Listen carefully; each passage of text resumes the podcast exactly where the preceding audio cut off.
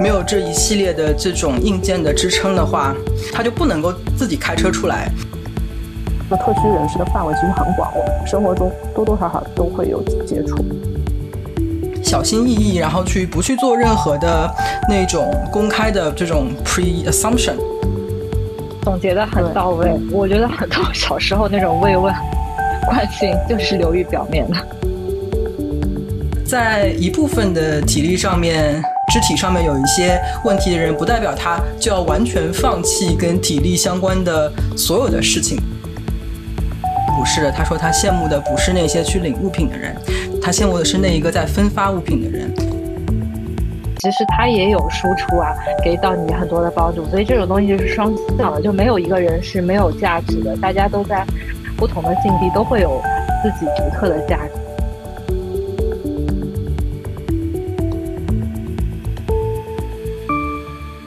大家好，欢迎来到我们新一期的隔壁班播客节目。我是在看花花同学之前安利的《凡尘之下》的菲菲同学。我是正在吃爆米花的花同学，并且想要知道菲菲同学觉得它好不好看。那菲菲同学，你觉得好不好看？这个东西好像要有点耐心。我现在看了。第四集吧，它就是会不断的提供越来越多的信息线索，然后你你就在那边拼凑起来。但是整个过程当中，我觉得它在传递是一种，就是有时候正义也不是绝对的正义，邪恶也不是绝对的邪恶，很多其实东西都是在灰色地带，亦正亦邪。目前是这样子的感觉。啊，我觉得菲菲同学改到了这个剧的精髓哦。啊，这是个剧啊，我以为是本书呢。它本来是应该有小说，它是小说改编成剧的，应该是。回头等我那个空下来，我会去补课的。我是最近继续工作忙得焦头烂额，白天拼命搬砖，然后晚上靠那个上海万圣节视频来发疯，获得平衡的阿晃同学。你还在看那个万圣节视频？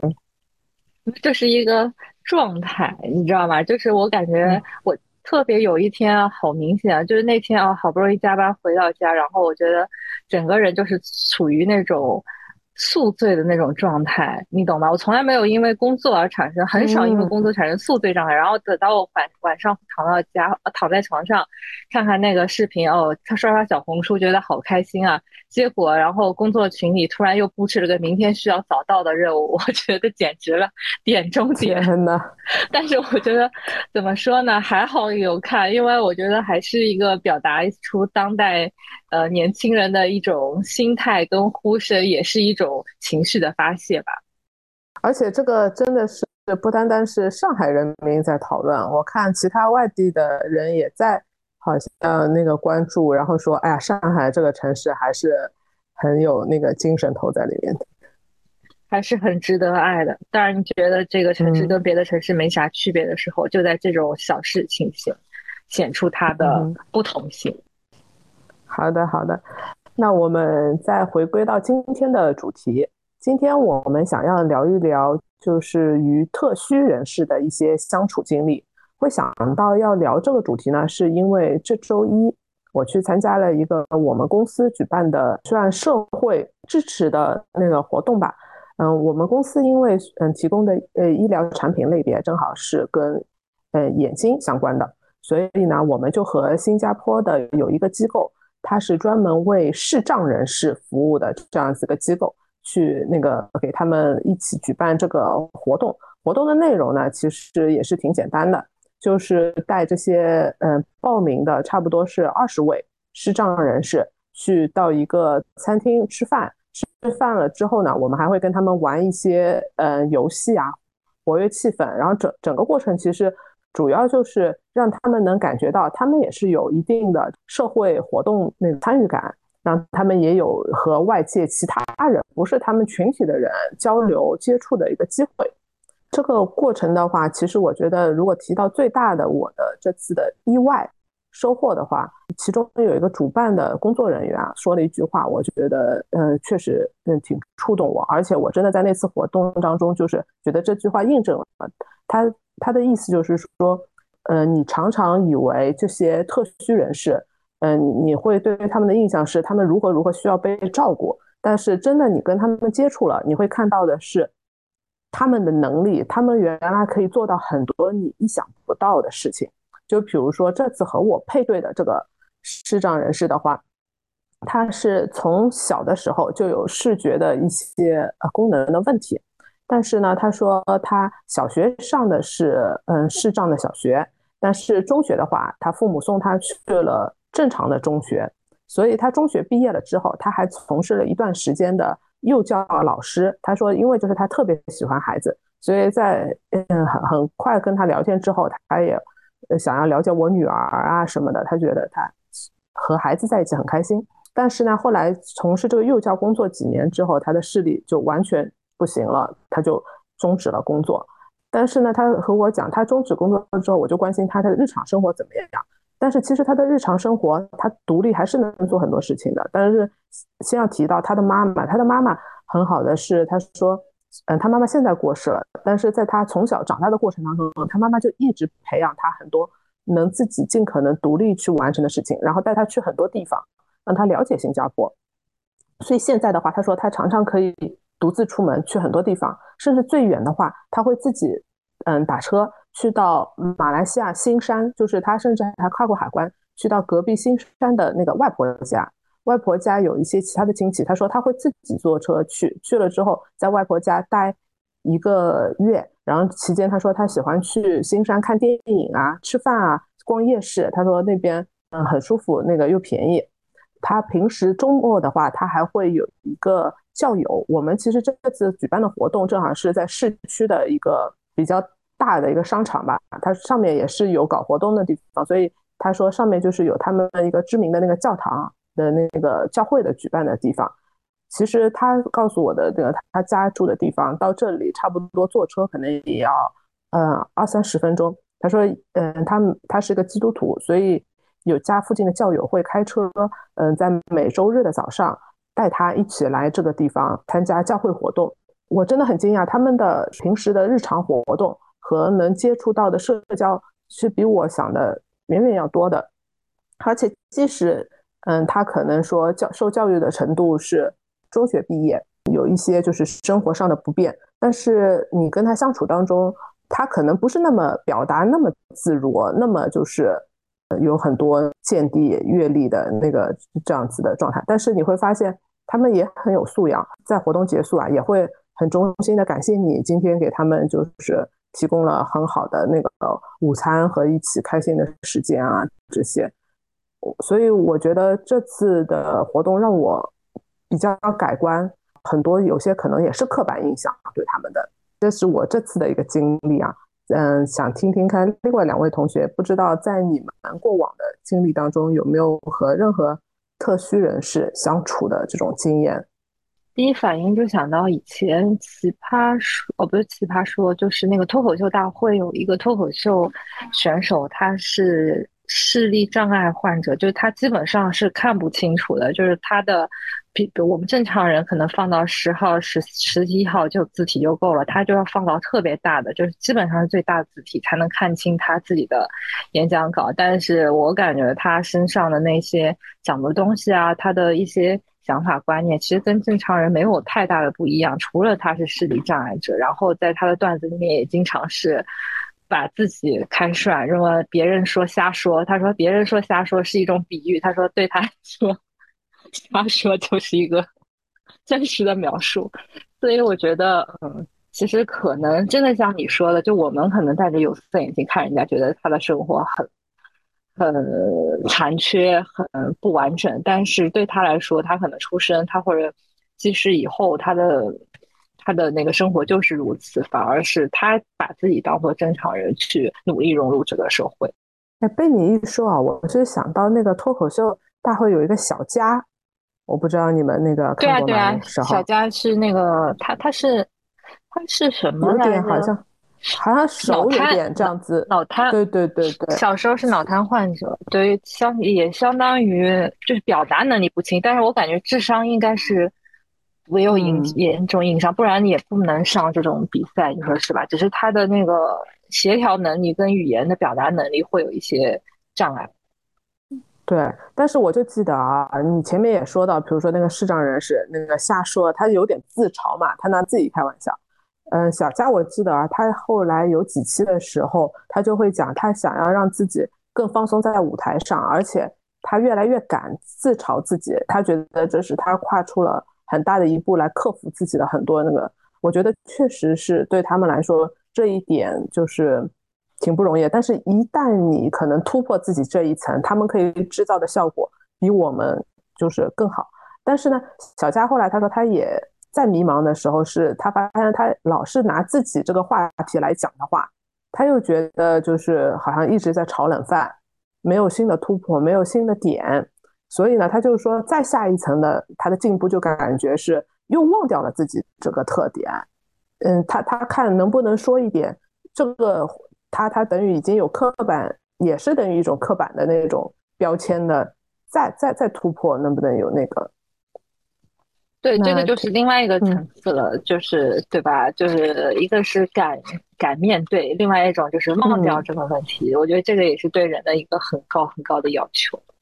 对，那个时候我还挺喜欢他的，我觉得反正就听他的，就是不会关注他身体的这样这个特点，真的是他说的内容有趣。那个你说视障人士啊，就让我想起来美国这边的红绿灯都是有非常大的声音，就是你啊，我们这边的红绿灯都是要按的嘛，就是特别就是行人的那个斑马线的红绿灯是要摁了之后，然后它就会。啊，去根据那个路况去调节，然后会闪出来绿灯，然后行人过马路。然后他摁的同时呢，都会有非常非常大的声音，然后告诉你现在是等待的。然后等到可以走路的过去绿灯的时候呢，他就会要再发出很大的声音提醒你说啊，现在可以走了。然后他还会用那个不断的用声音的节奏来提示你说啊，这个呃绿灯快要结束了这样子。哦然后我记得香港也是有这样的声音，就是我们在听，就是看。港片的时候，听到背景里面经常有那种嘟嘟嘟嘟嘟嘟的那种声音，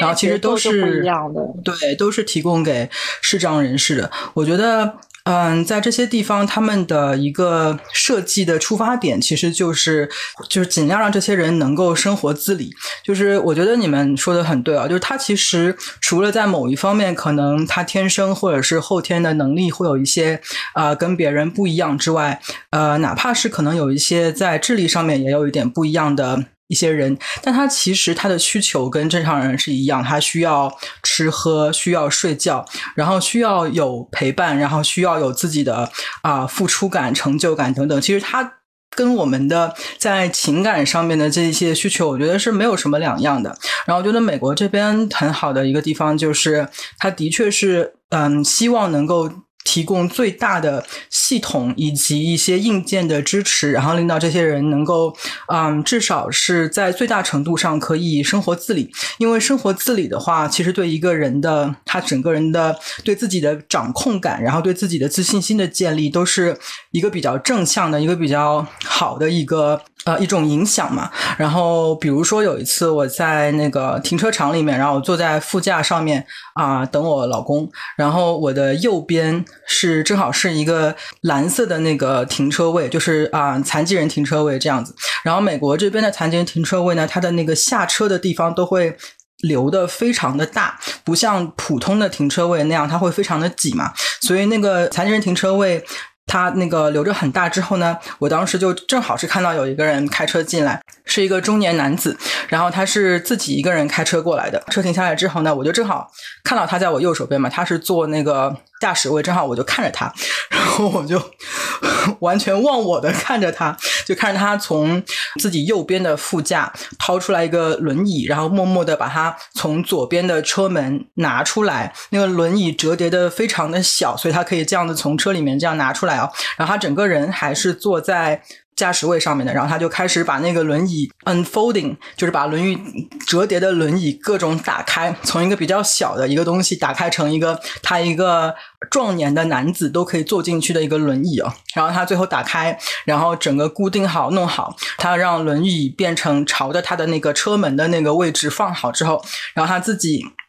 双手撑着自己的身体，然后把自己的屁股从驾驶座上面挪到了轮椅上面，再关门啊，然后再一系列的操作。那是一个小的那个 shopping center，有一节台阶，怎么讲？就是路边的那个上阶沿跟下阶沿中间会有一个台阶嘛。然后他们设计好的另外一点就在于它的那个残趴的地方正好旁边都是坡度，它就是可以直接摇着轮椅上去的。然后因为我本来在车里面等着无聊嘛，我就非常没礼貌的一路看着他，就是从拿轮椅坐上去，然后一路摇着轮椅从那个坡度上去，然后自己进去店里面买东西，也不知道怎么样，我就一路看着他。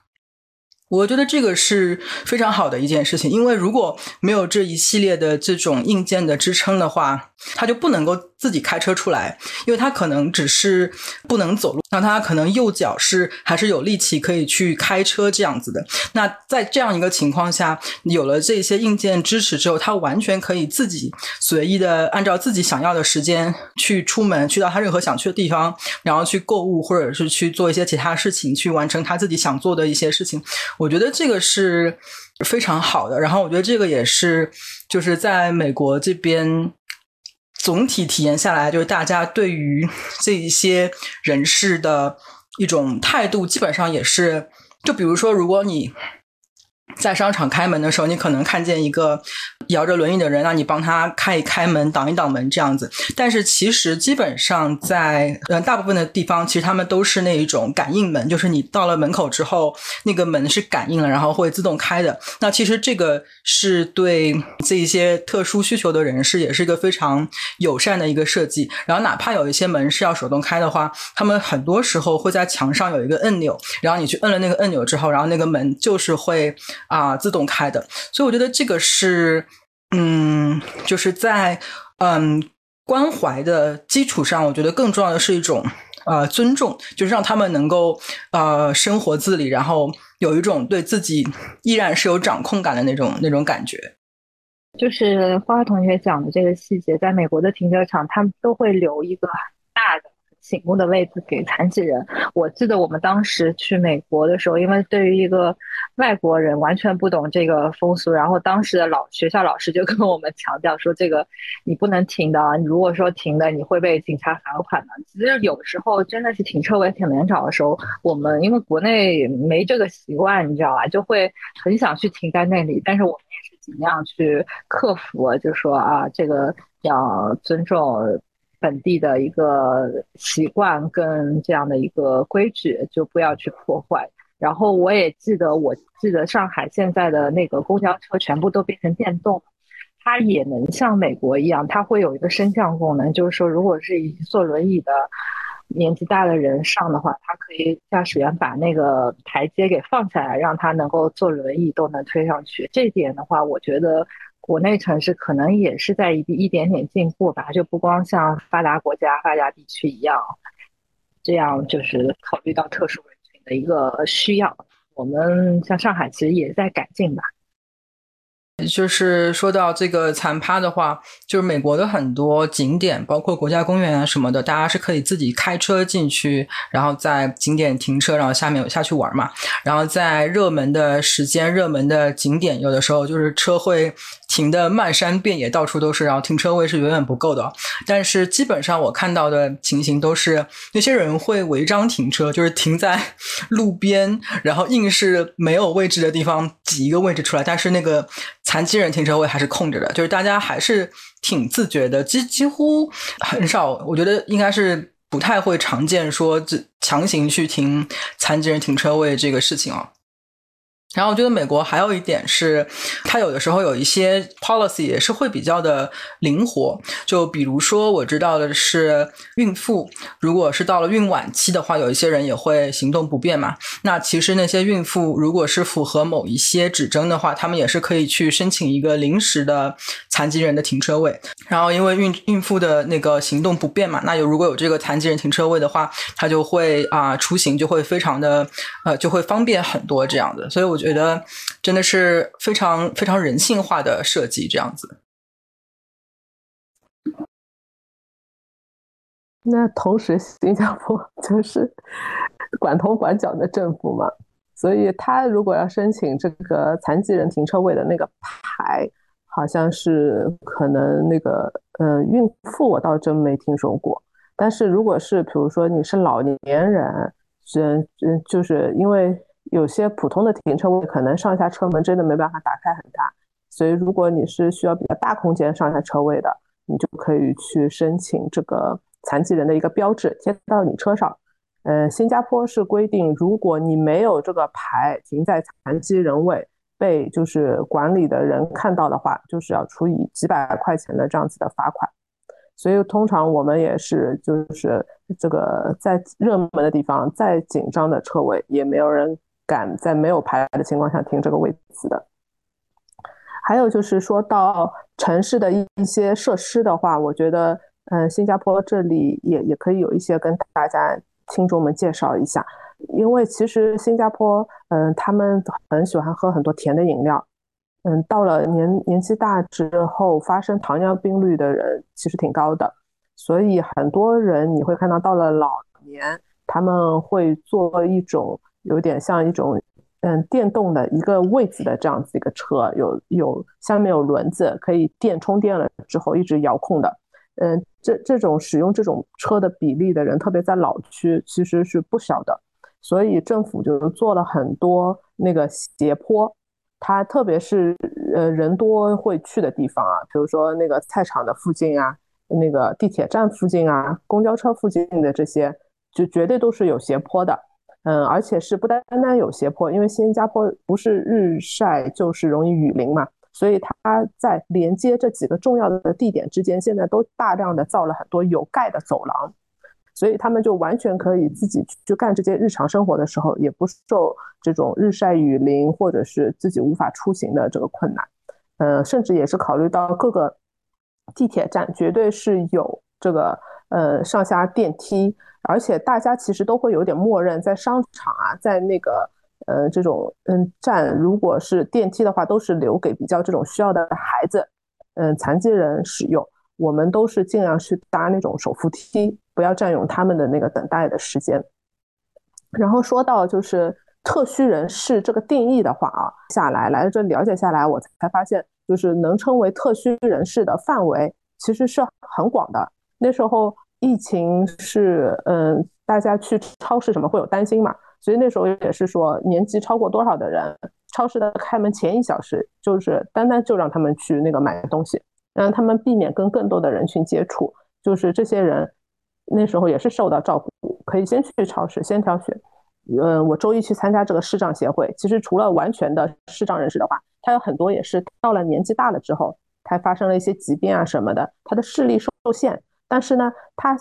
可以可以看到部分的视觉，比如说他的视觉范围变窄了，或者说中间被那个看不见，有旁边还有视觉啊什么的，这些都是他们协会要照顾的人士。他那天我听说他说的是差不多，目前他们协会的注册成员是有四千人，在新加坡的这个比例就等于是嗯千分之一这样子吧，嗯。所以，所以其实范围挺广的。然后这个的时候就要再说到一群人，是甚至是我女儿学校里面也有这样子的特殊需求的小朋友。嗯，他们那个就是每个班吧，我我们自己观察，其实学校没有官方讲，都会平均安排一两个有这样子特殊需求的小朋友。他们是什么情况呢？他们的情况其实，你你乍一看你是不觉得这些小朋友什么特殊的？他们其实。情况就是他们情绪控制有一些障碍，他们会很容易呃发怒，甚至有一些厉害的小朋友，曾经他们学校会就是跟我女儿同年，差不多在小学三年级左右的时候，他们就会情绪那个崩溃到会举起那个课桌丢出去，当他生气的时候，他并不是主动要伤害谁，但是。他无法控制他自己的情绪的时候，他就会做一些比较这样子极端的事情来发泄自己。然后呢，但是并不是说他去做了这些，然后当场他一做的要要开始丢这个桌子椅子的时候，老师就马上把同学疏散了。当然，或者是让他们就是躲到自己的课桌下面去什么的。当然，发生这种事情，有些家长会不安什么的。但是我自己对这件事情的理解是，我觉得。社会就是有各种各样的人组成的。我跟我女儿说，就是我们要学会跟不同的人相处。这一类人群其实，在社会上也是占了不小的比例。你看，在他们一个普通的学校，每个班有一个的话，就是等于差不多三三十几个人有一个的话，其实，在人群中的比例也不小。我们也是要跟他们如何学会在这个社会一起分享、一起相处。所以，我觉得就是这个特需人士的范围其实很广，我们生活中多多少少都会有接触。想，我突然想到一个话题啊，当然如果差远了，我们可以 这段剪掉。就是你们小时候，就我们作为从小长大的时候，你有没有嘲笑过班级里面一些情况特殊的同学？就比如说有些同学长特别胖，或者长得特别矮。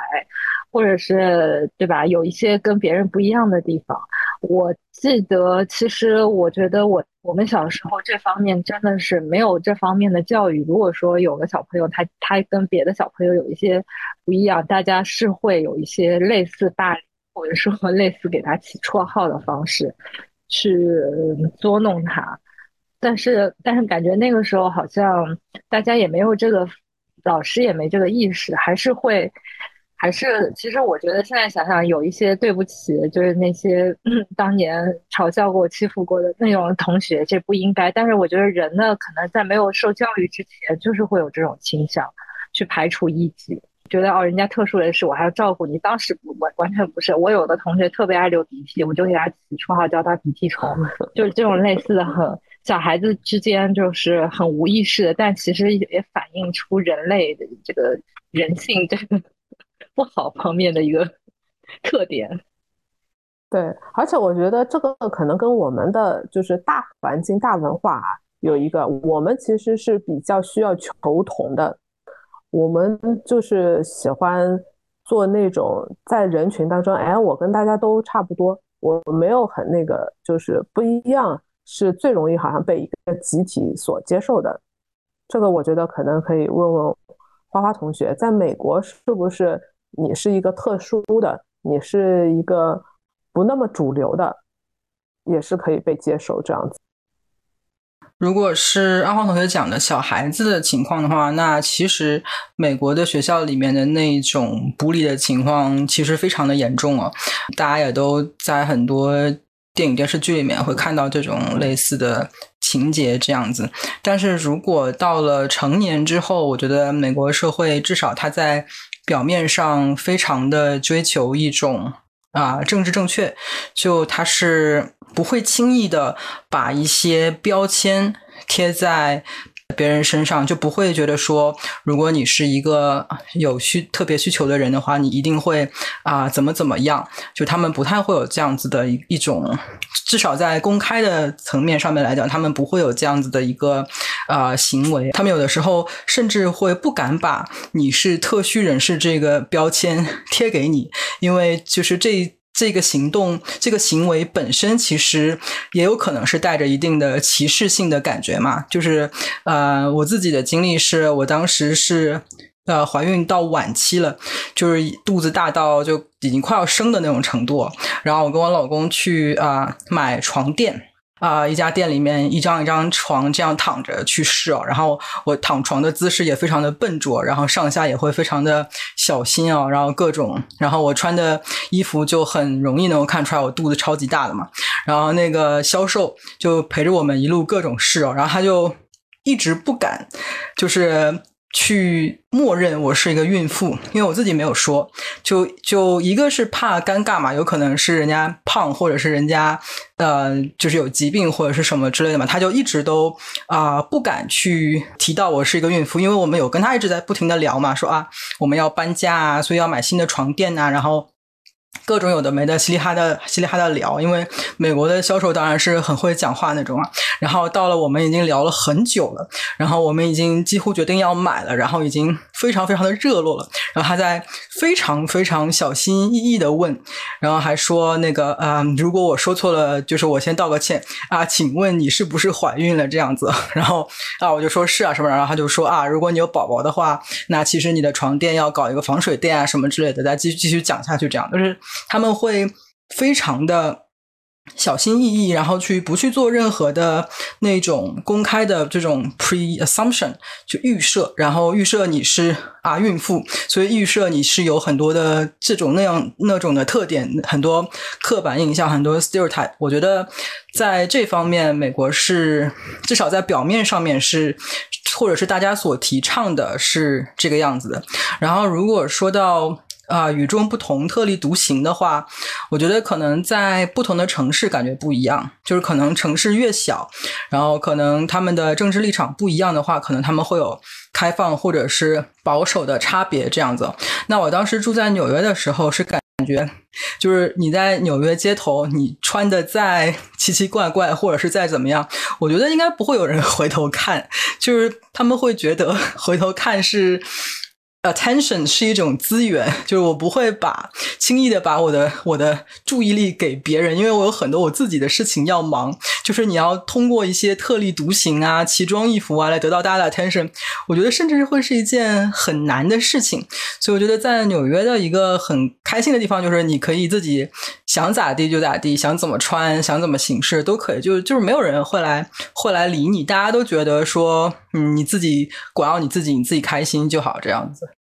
就这个就让我想到了，我今年那个六月去德国的时候，发生一件我觉得我就是有点越线了、尴尬的事情。我那个我们就是坐呃一个缆车，比较大的那种缆车，就可以很多人同时坐的那种，上那个雪山。我们一开始是早是比较早排在前面，我们就坐到了位子。呃，他那个边位子是比较少的，大部分人是只能站着的。嗯，我旁边那个位子，嗯，就嗯坐了一个老奶奶。呃，接下来我就发现他跟一个老爷爷是一对一起的，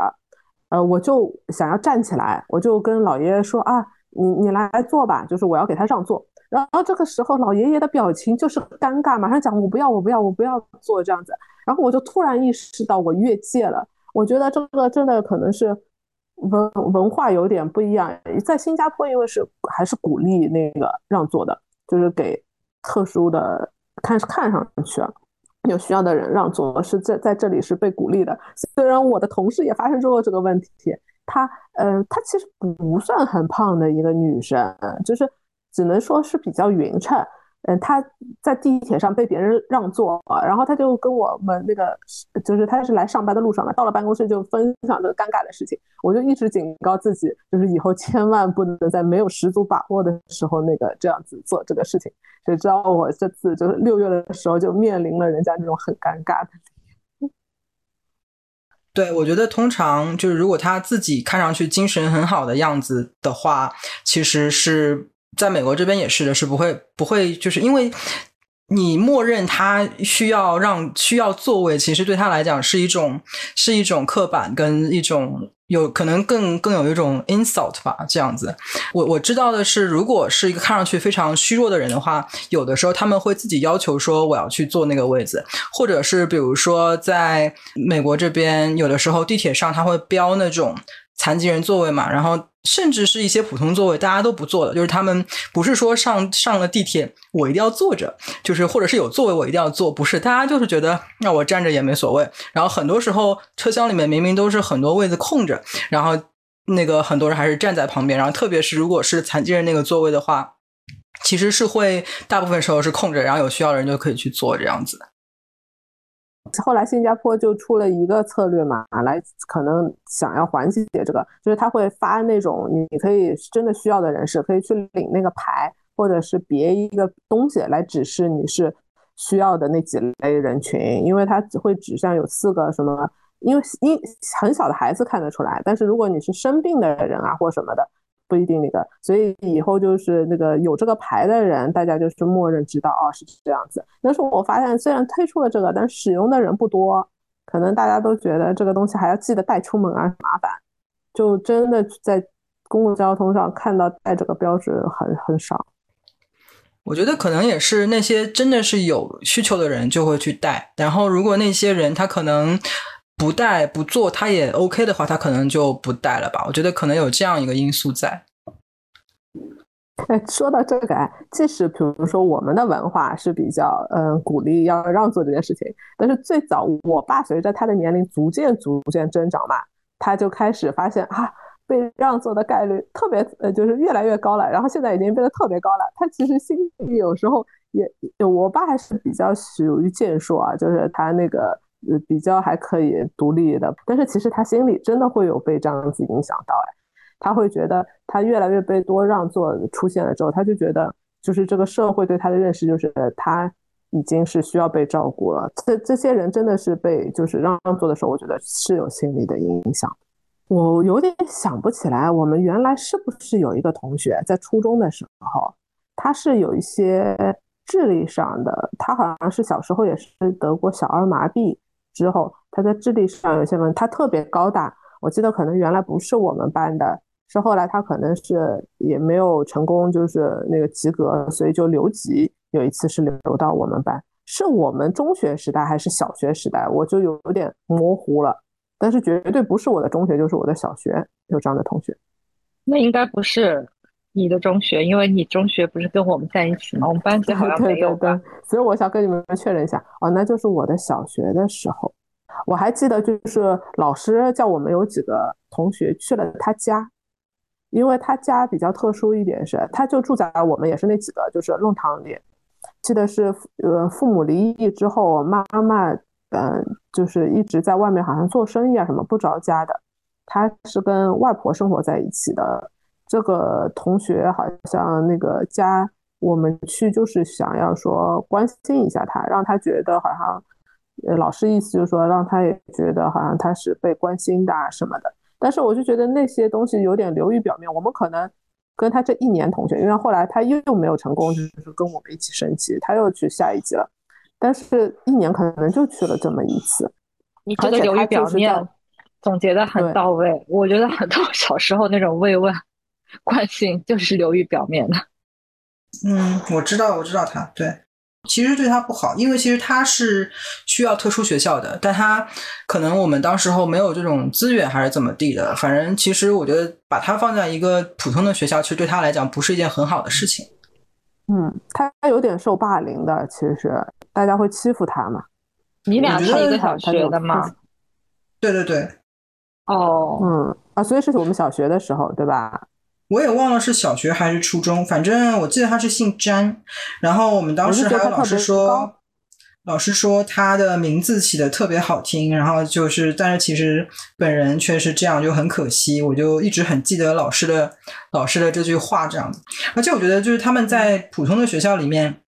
哪怕不受欺负，但是最少最少他们会被孤立，因为。就是小孩子是不会跟这样不一样的小孩子做朋友一起玩的嘛，所以我觉得在这种情况下，其实他如果去一个适合他的学校，是比去一个普通学校更好一点。但是可能当时资源啊，然后认知啊什么的，可能都不到位吧。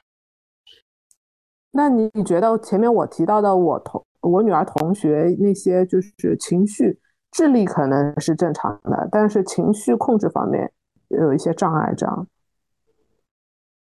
这个我不懂哎，因为我没有我没有接触过他本人，因为那个那个同学当年是我跟他是同班嘛，所以我知道他的情况是怎么样。就他是那种，嗯，他上课也听不懂，然后如果考试啊什么的他也做不出来，然后他也就是他从嗯外。就是行为举止上面，甚至从外表上面，就是可以看出来的。然后我们当时哪怕只是小学生，就是已经能够分辨，然后是都不会跟他玩，所以我觉得就是不适合嘛。那你你的女儿的？同学的情况，一个是我自己没有接触过，然后我也我也不了解。那我觉得，如果是他们在嗯平时的情况下，是可以跟小孩子嗯大家一起玩，然后一起融入，然后成绩就是上课也能够听得懂，然后成绩也是不是说特别差，就是一直啊能力上面达不到跟别人一样的程度的话，那我觉得其实也还是可以的吧。就是我自己的啊比较初初级的一个一个一个想法。我女儿还有一个同学，他们学校里面那个同学就在学校，我感觉挺合适的。他是呃双腿不能行走，嗯，他还有兄弟姐妹也是在一起在这个学校里的，嗯，而且我比较惊讶的是啊，我就讲啊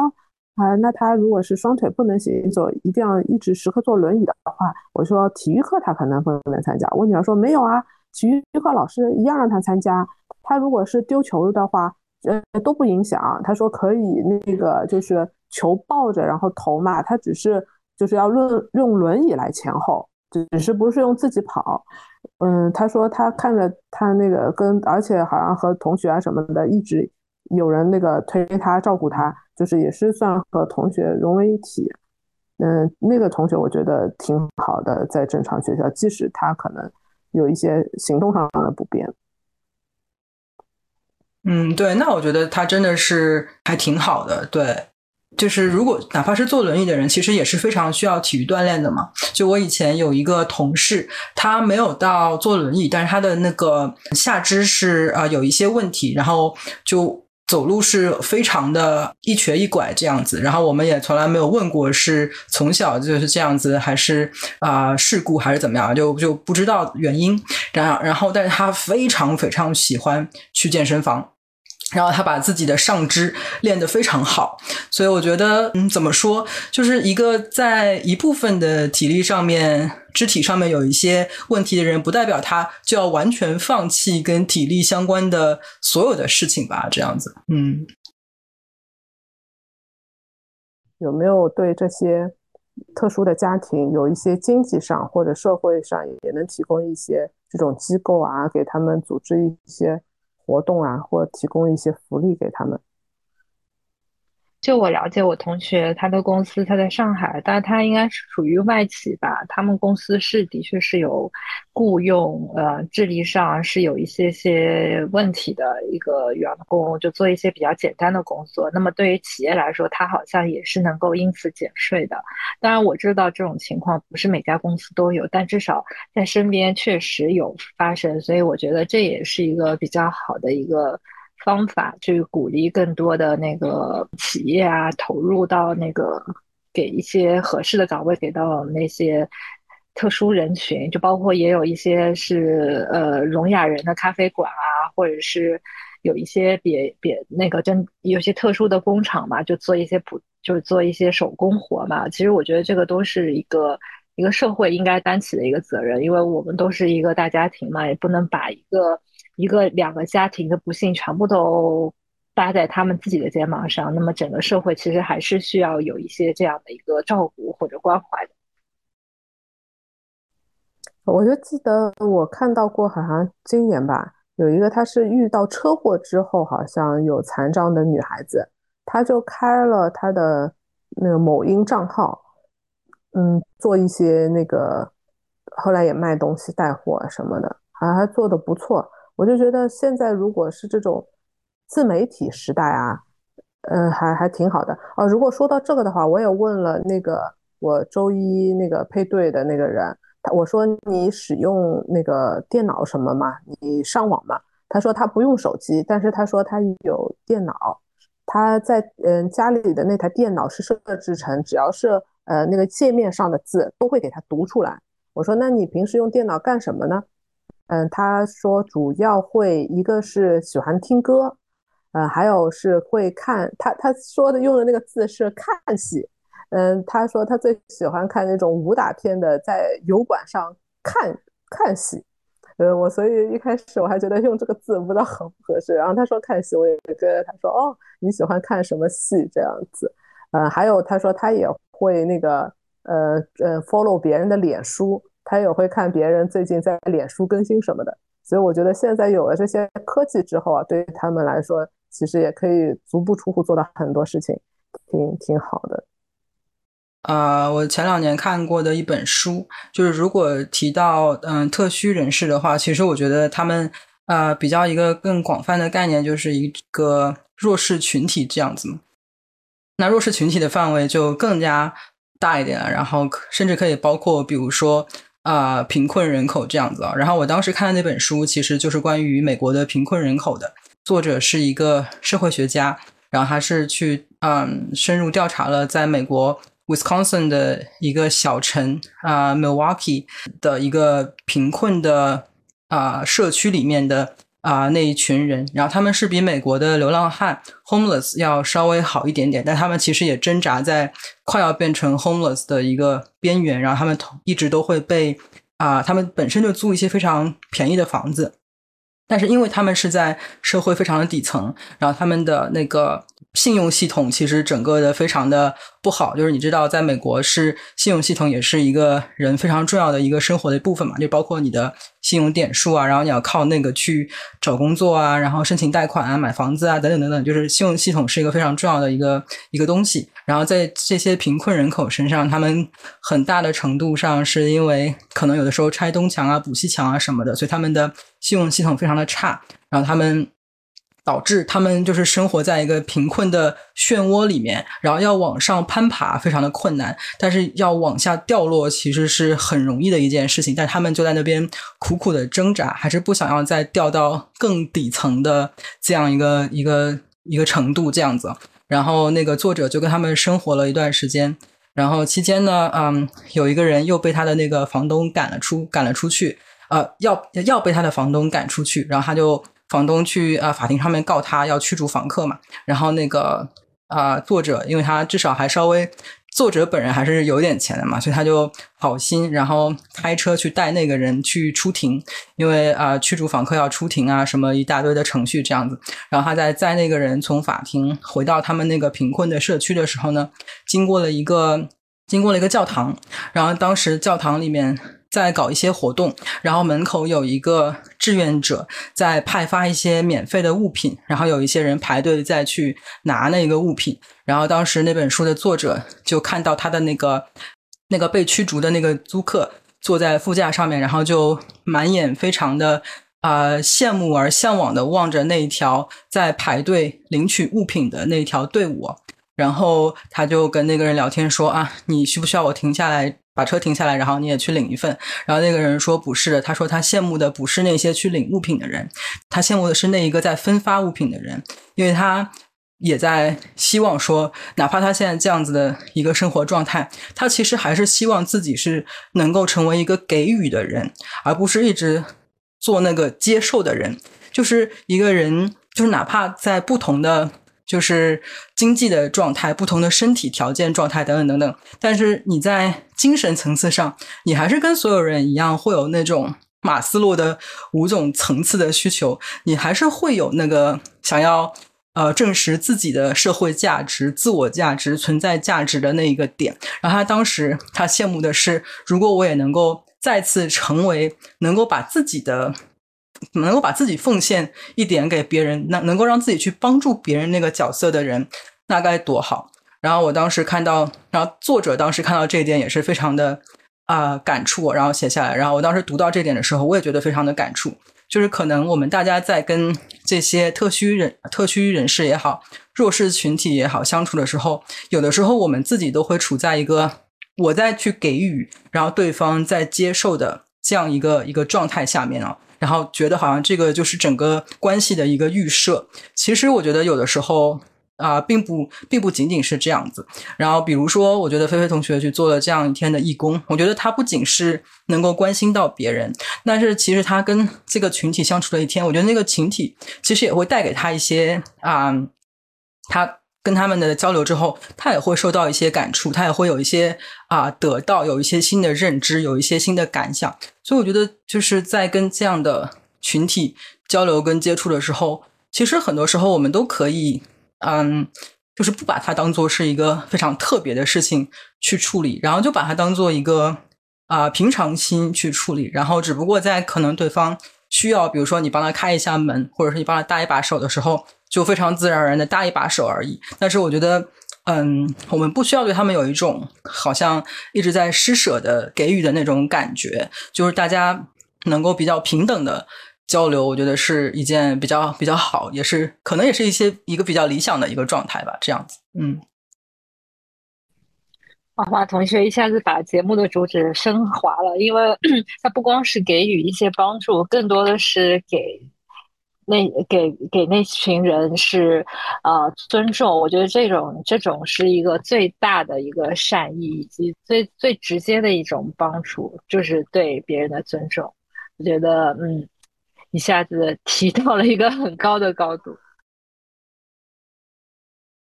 是的，我我自己那天参加活动之后，我我和那个人在最后告别的时候，我说了一些，我就说，呃，但是我我有一些重要的字，我觉得我没有说出口。我觉得下次还有这样的活动的话，我会在那个最后结尾的时候表达的更多吧。我自己内心的感觉就是，其实在这个活动呃参加了之后，我一是度过了很愉快的这些呃几个小时，其其实是很有很很有趣。那个这个活动后来的游戏环节啊，什么都都玩的很高兴，大家那时候就不分彼此一起玩，挺高兴。还有就是，我觉得他给了我很大的力量和鼓舞，真的。我回来也把我的那天的所见所闻，在晚餐的时候跟家人分享了。特别我和我女儿就讲，嗯，我感觉到，嗯，他他们鼓励我的是，呃，他们都能那么呃认真的努力的生活。去参加自己的这些那个礼拜的活动，去参加这些那个社会上给他们那个组织的，打开自己的心扉，去接触别人，那么认真的生活，这就是一股，甚至他也想着要去那个马来西亚出国什么玩玩，这这种力量，其实会在你比较阴郁的时候，给给给你很多力量。他们，嗯，就是看似好像。那个嗯，不是很很就是所所谓的一种程度上，在社会上的那种强者吧。但是他提供给你的这种能量，其实甚至比有一些所谓的成功人士给你的提供的那种鸡汤啊更有力量。然后说到这个就是特殊群体，我我女儿她第一反应就会觉得啊，他们好不幸啊。我自己我跟我女儿解释说，我的理解是这样的，其实这个就像一个。不幸的事件嘛，人人群是一个，比如说是正态的分布，两头比较小的那个概率是这些不幸的人，他的球掉到了那个里面，但是他其实承担了一个概率被他们承担了，我们这些没掉到那个几几个这个不幸区域的人，其实是要感激他们的，他们承担了这个就是概率。他他们等于用自己去填上了那那个那那那几个那个概率的那个球的槽，那我们其实虽然是幸运没有进那那些个槽，但是我们感激他们，等于因为很多这种疾病其实就是概率学，它就是人群当中多少 percentage 就是会发生这个事情，那最终的这个结果其实我们是整个人类大家一起去承担这些自然分布。我给菲菲同学。我给飞飞同学提一个不成熟的小建议啊，就是我不知道，就是你们的那个呃整个活动大概的流程是怎么样，但是我会觉得你跟他讨论，哎呀，你平时做些什么之类的，我觉得呃一方面是可能我们会对他们的生活有一定的好奇，因为不了解啊什么的嘛。我觉得其实嗯一方面可以问这样的问题，我觉得一方面。还是可以把他们当做一个普通人聊天，说啊你在看什么剧啊？然后那个我在看什么剧啊？我给你推荐啊什么之类。因为我觉得，嗯，如果就是站在他们的角度去去想的话，如果他们每一次遇到的义工都会问他们一些相同的问题，其实就是可能大家都会抱有一定的好奇，想要去了解。我觉得可能他也一直在回答一些相同的问题，所以我觉得可能只是。如果只是真的是像聊家常一样的，就好像就是跟一个普通的同，就是新来的同事，两个人都不是很熟，然后没话找话聊的那种，可能不过多于关注他跟普通人的区别。我觉得可能对他来讲，嗯，至少可能不会那么跟别的义工问的问题一样吧。就是我自己会会觉得，嗯，就是我觉得也。也不容易做，就是本来我们这种 I 人 跟跟一个陌生人聊天就已经很困难了，是吧？我非常的理解啊。但是就是我自己会想到，觉得说，甚至你可能多说一下你自己的那些那些生活，可能都比就是只是问他一些跟他的情况特别 specific 有有关联的问题，可能会更好一点。这样子讲自己，我也不知道。那天其实有有一些谈话是困难的，是他很多的回答是。封闭式的，所以作为一个安人，我就想，我不断的进行提问是吧？然后我提问是他一个封闭式答案，提问是封闭式答案。不过还好，他他有稍微提问我几个，问我女儿多大了。我我其实做的也很糟啊。我他问我女儿多大了，我也只是回答了我女儿多大，没有进一步展开问题。感觉是感觉是两个 I 人的撞车现场。对对对，但是我觉得，呃，有时候可能也不一定说要，我当然我自己也是宽慰自己啊，我就想，哎，也不是一定要不停的讲嘛，对吧？有时候只是坐在那边陪伴，听听旁边的人在讲什么，也是一个度过时光的方法吧。是是，而且就是，与其闷在家里面，可以出来，就是在一个公公共的地方，然后在一个 outdoor，就是经过一些 outdoor 的地方，然后去接触新的人。其实对于嗯整天闷在家里面的人来说，其实是一个很好的一个环环境的转换啦。对我觉得作为 I 人，就是自己不用压力那么大。我觉得哎呀，我要去做，肯定比你做的更烂。我这种我这种。想不出话来，话来讲那个那个尴尬到到尴尬小公主这样，嗯，但是我觉得就是嗯，你也不用担心太多，其实就是你的你的，只要你的 intention 是好的，我觉得对方是能够感受得到的。嗯，我我觉得菲菲同学刚刚有一句话讲的还蛮那个蛮。蛮呃蛮到点子上的，就这个思路我也从来没有想到过。你可以把它放在前面的片头上，就是 说，你不是教育你孩子吗？你说那个啊，人家也是很努力的，就尽尽尽管他的环境没有你这么好，对吧？先天条件没有你这么好，人家很努力。最关键是你讲到，就社会是个正态分布的，总有不幸的事件是要落到了这样的一个。像一个滚轴一样的，对吧？这个坐标轴总有一些人是落到那儿，正因为他落到那儿，当然可能他没有直接的一个因果关系，不是说因为他占了这个坑，所以你就不用，就你后面人就不用占这个坑。但是这个东西其实你是。站在大的一个思路，就是说我们这属于不呃很幸运躲过这些坑的人，也是有这样的一个义务去去帮助，去去给予这些人你你所能你所得到的那些资源去去去回报。就是说，嗯，因为因为正当然也不能说正因为是他他们落进这个坑，所以你不用落进这个坑嘛。嗯。但我觉得这样的站在比较高的角度，让他去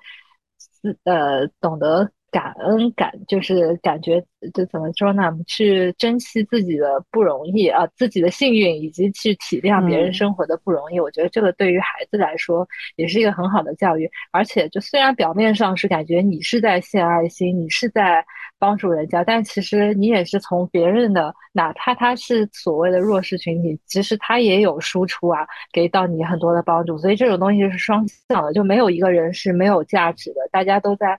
不同的境地，都会有自己独特的价值。其实我觉得这一点还真的是，呃，我之前没有想过的一个方向。